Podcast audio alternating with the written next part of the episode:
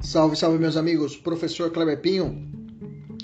Vamos hoje trabalhar uma tabela. Vamos hoje trabalhar uma tabela de penas do crime de furto. Rapidinho, só para a gente lembrar das penas do crime de furto. Então vamos lá. Tem uma tabelinha agora final para a gente trabalharmos essas penas do crime de furto. Se for crime de furto simples, qual é a pena? Reclusão de 1 a 4 anos e multa, ok? Furto simples, caput do artigo 55, reclusão de 1 a 4, 4 anos e multa. Se for furto qualificado, professor, do parágrafo 4 rompimento de obstáculo, escalada, destreza, chave falsa, ok?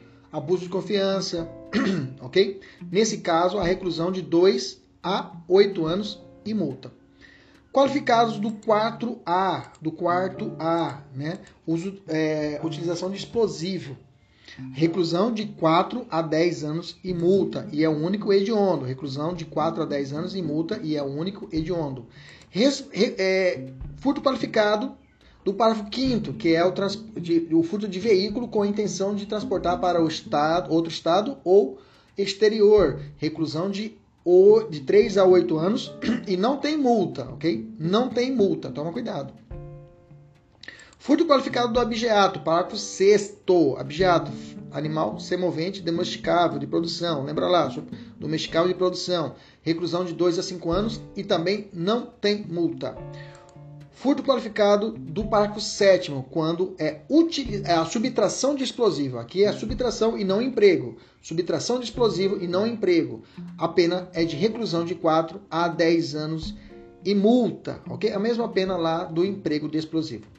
E aí eu tenho furto de coisa comum do artigo 156, é, a, é o único crime de furto que a pena de, é de detenção de seis meses a dois anos ou multa, não é e, é ou multa, e cabe a e é necessário a representação.